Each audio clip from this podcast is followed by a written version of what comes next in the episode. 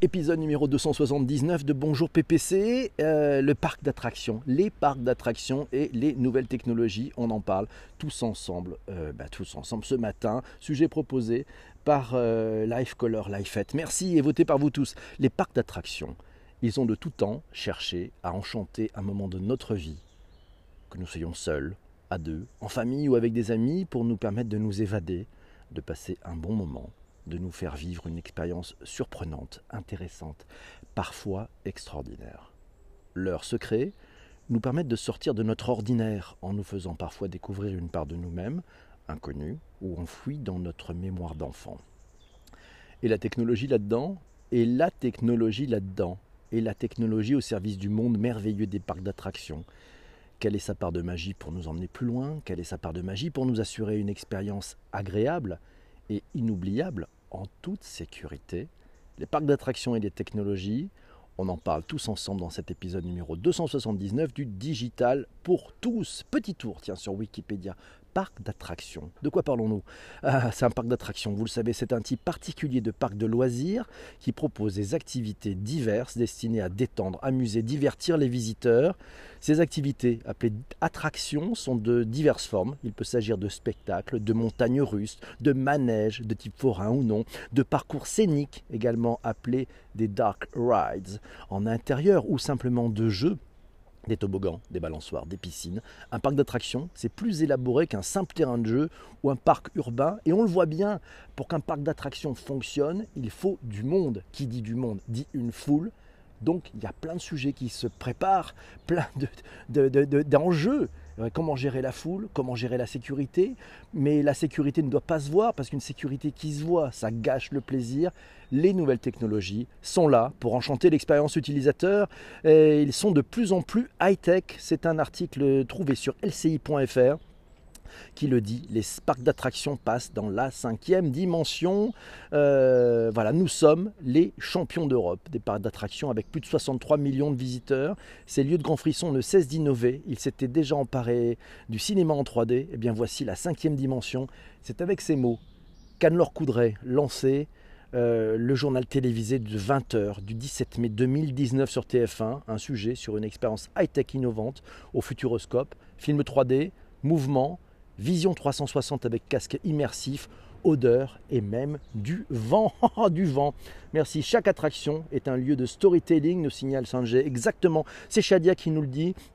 Je ne suis pas une adepte des parcs d'attractions, mais je suis convaincu que les nouvelles technologies comme la réalité virtuelle, l'expérience immersive et les parcours digitalisés de réservation peuvent améliorer l'expérience des visiteurs. La technologie, elle réinvente les parcs d'attractions. On trouve un article passionnant dans proximus.be. Vous avez le lien de tous les articles cités. Ils sont dans les notes de bas d'épisode et vous les retrouverez bien entendu sur le digitalpourtous.fr.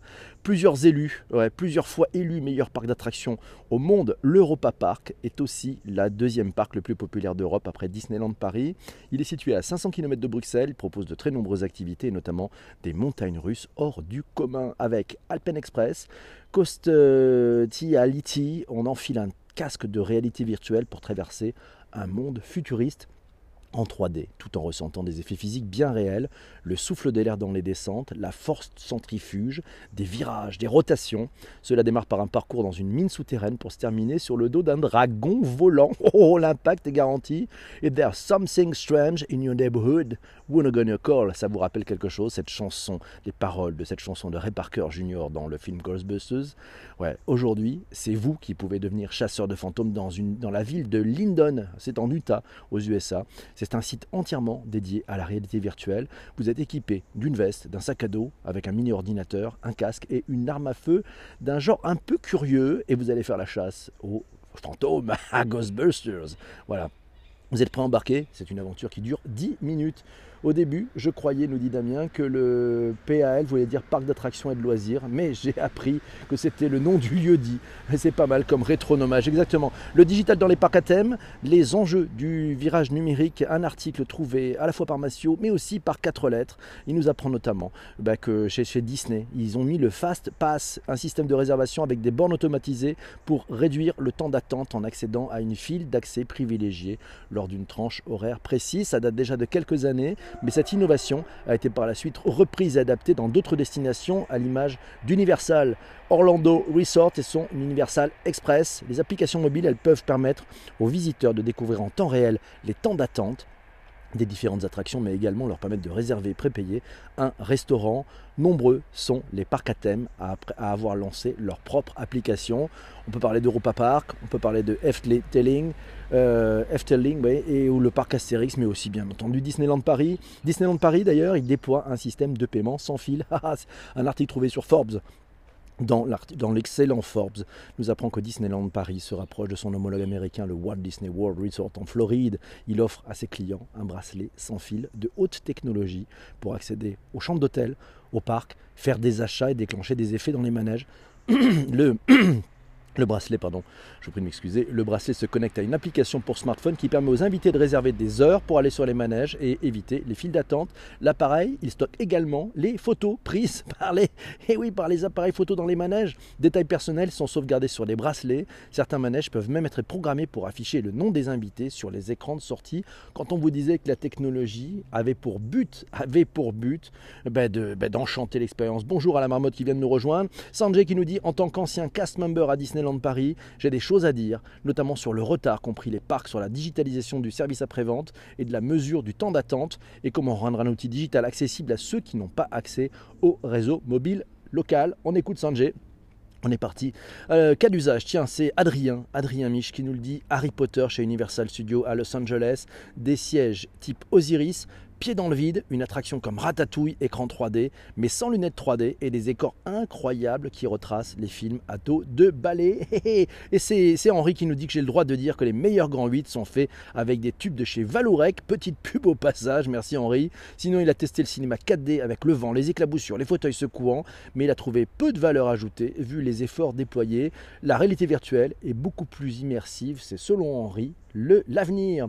Et c'est Sanjay qui nous dit le fast-pass c'est bien, mais il crée beaucoup de soucis pour la gestion des flux quand j'y travaillais, notamment quand l'attraction est en downtime. Eh oui, ça ne devrait pas justement, nous dit la marmotte. Marketing au Futuroscope, tiens, c'est quatre lettres qui nous a trouvé un article. Comment le Futuroscope crée une fan expérience unique pour ses visiteurs. C'est un article sur championledigital.fr. Vous avez les liens dans les notes d'épisode. On y que le marketing du Futuroscope utilise le digital, les réseaux sociaux et les objets connectés pour créer une présence unique pour ses visiteurs avec une présentation vidéo de l'application du Futuroscope. Ah là là, un gros thread aussi, tiens c'est sympa, beaucoup de commentaires, très intéressant. Merci Pascal pour ce retweet. Effectivement, c'est Sébastien, Seb Ganzer qui nous le dit sur Twitter. Il nous dit à Europa Park, euh, en France, hein, le digital et la tech sont au, cœur de notre offre actuelle. Nous étions le premier parc au monde à avoir testé la réalité virtuelle sur un roller coaster. Aujourd'hui, notre filiale qui s'appelle VR Coaster vend cette technologie et plus de 60 parcs à travers le monde l'ont adopté. Sébastien nous signale aussi qu'avec une de ses nouvelles attractions, Europa Park a récemment passé un cap supplémentaire avec une première mondiale, le Roman Ride. Il propose une attraction en réalité virtuelle qui associe une expérience de free roaming à un grand 8 en réalité virtuelle, le tout sans couture. On embarque dans le train du roller coaster avec son casque de réalité virtuelle sur la tête dans le monde virtuel, le tout dans l'univers du film Valérian. Ah, Valérian et Loreline. Ah là là, Loreline. Et plus globalement, nous signe Sébastien, la technologie est présente dans toutes les attractions d'Europa Park, du grand, 8, du grand 8 à propulsion magnétique aux attractions intégrant des médias tels que Voletarium, un simulateur vous faisant voyager au-dessus des plus beaux coins d'Europe. Merci Sébastien pour ce, partage, ce commentaire, ce retour d'expérience par un pro. Excellent, excellent. Attention Menhir, attention Menhir. Arrivé à droite, un Menhir arrive. Non, c'est le parc Astérix. Euh, c'est sur le site parastérix.fr. On y apprend qu'un film en 4D avec des effets spéciaux surprenants dans une nouvelle salle équipée de 300 fauteuils, dernière technologie. Les visiteurs vivent et ressentent les péripéties et surprises d'une aventure pleine d'humour, inspirée de l'univers de René Goscinny et Albert Uderzo. Ça dure 15 minutes. C'est une séquence qui ravit tous les spectateurs, tous les publics avec des sensations et de multiples aventures renversantes. Oh, oh, oh, Bonjour à vous tous. Par contre, le tech est bien présent au sein des attractions, nous signale Sanjay merci. Il s'appelle Ulicity. Ça a ouvert le 28 novembre dernier à la Villette. C'était le plus grand parc d'attractions, d'aventure en réalité virtuelle d'Europe 1000 mètres carrés d'espace de jeu, 33 joueurs peuvent s'amuser en simultané dans 20 expériences. C'est Isabelle qui nous signale ça. Parmi les expériences, deux jeux d'hyper-réalité, After Humanity et Project T, 9 jeux d'arcade en réalité virtuelle, The Raft, Apex X et Arizona Sunshine notamment, 5 films en réalité virtuelle et 4 Escape Games. Ça réunit sur un même lieu deux des tendances phares du moment, réalité virtuelle et Escape Game. Une prochaine ville, ça devrait être bah, qu'il a accueilli, c'était Marseille, hein, c'est ça. Voilà, merci. C'est un article à vue dans le Parisien. Il date un peu, c'est 2018. Merci Isabelle pour, ce, pour ces informations. La toolbox de Disneyland Paris. Tiens, est-ce que vous avez rêvé d'aller dans les coulisses de Disneyland Paris? Connaissez-vous la toolbox, euh, la boîte à outils? Ouais, ça a vu le jour pour la première saison de La Force en janvier 2017. C'était maintenant il y a un peu plus de deux ans et demi. C'est situé entre le Studio Theater et le Disney Channel. Ouais, c'est un bâtiment de 350 mètres carrés qui abrite toutes les fonctions nécessaires à la production d'un spectacle au cœur du parc. Le bâtiment, il, est, il sert des multifonctions, la régie, le costuming, la cosmétologie, les bureaux de production, les loges sont concentrés dans un même lieu, disposent des caractéristiques techniques nécessaire à une super production comme Star Wars. La célébration galactique, locale informatique dédiée, neutre télécommunications, climatisation spécifique. Oui, dans les coulisses de ces parcs d'attractions, beaucoup, beaucoup de technologie. Et oui, la tech est bien présente aussi au sein des attractions. Sanjay nous dit notamment pour Space Mountain, pour créer les décors. La tech euh, est bien présente, mais pas toujours visible par les guests. Et oui, il faut laisser une part de magie. Merci Damien, bonne journée aussi. Et merci Shadia qui vient de nous rejoindre et Stéphanie aussi sympathique. Alors tiens, petite petite petite blague aussi trouvée tiens sur euh, sur 20minutes.ch, ouais 20minutes.ch, c'est un parc d'attractions historique israélien qui a équipé des animaux avec des routeurs sans fil pour offrir une connexion à ses utilisateurs. Quand l'âne devient une borne Wi-Fi, on trouve de tout.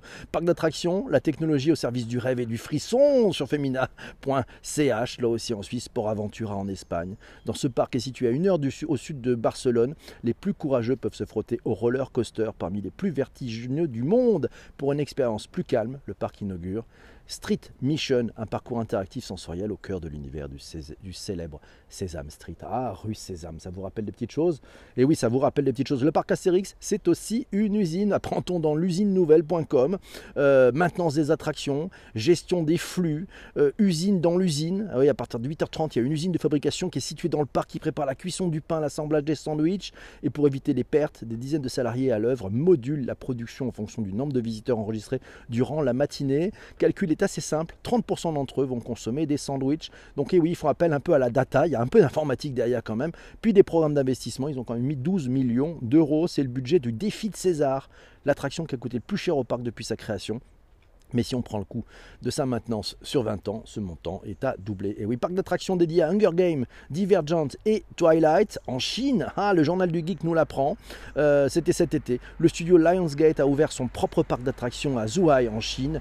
Il est destiné à un public adulte, il faut avoir plus de 13 ans. C'est conçu entièrement en intérieur, ça abrite 25 attractions différentes sur plus de 240 000 mètres carrés. Incroyable Les visiteurs sont immergés dans un univers plus mature, moins féerique que la plupart des autres parcs d'attractions, avec les franchises les plus connues de Lionsgate comme Twilight, Divergent et Hunger Games. Et un étage réservé d'ailleurs est directement inspiré de la célèbre trilogie.